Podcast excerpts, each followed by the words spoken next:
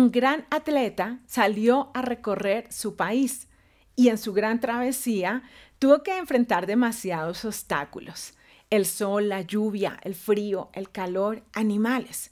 Cuando termina la gran travesía, muchos medios salieron a entrevistarle y la pregunta que le hicieron fue, ¿cuál fue el mayor obstáculo que tuviste que enfrentar?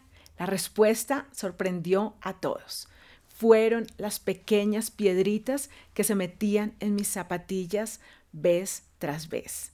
Esto es lo que Dios menciona en Cantares 2.15.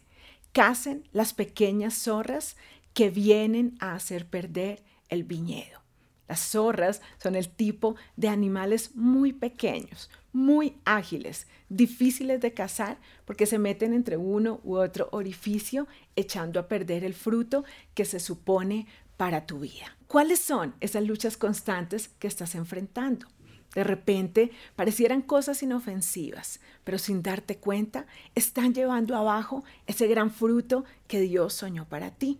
Muchas veces son palabras que decimos repetidamente, hablar mal de alguien constantemente pensando que no le estamos haciendo daño. De repente sean nuestros propios pensamientos acerca de nosotros o acerca de las situaciones o el vivir alejados de una vida de oración, de una vida de lectura de la palabra.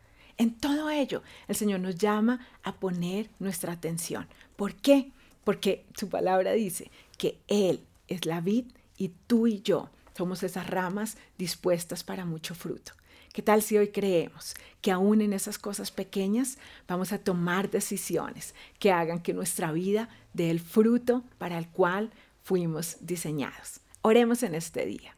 Dios mío, hoy reconocemos delante tuyo que hay muchas áreas que de repente hemos visto como insignificantes, a las que no le hemos prestado atención, pero que pueden estar echando a perder el fruto que tú tienes con mi vida. Hoy determino, Señor, prestar atención a esto y librar mi vida, librar mi familia, librar mis sueños de todo lo que me impide conquistar. Prestaré especial atención a tu voz y seré diligente para sacarlas de mis caminos, pues creo que algo grande espera por mi vida y que algo maravilloso está por suceder en mis caminos. Gracias Jesús. Amén y amén.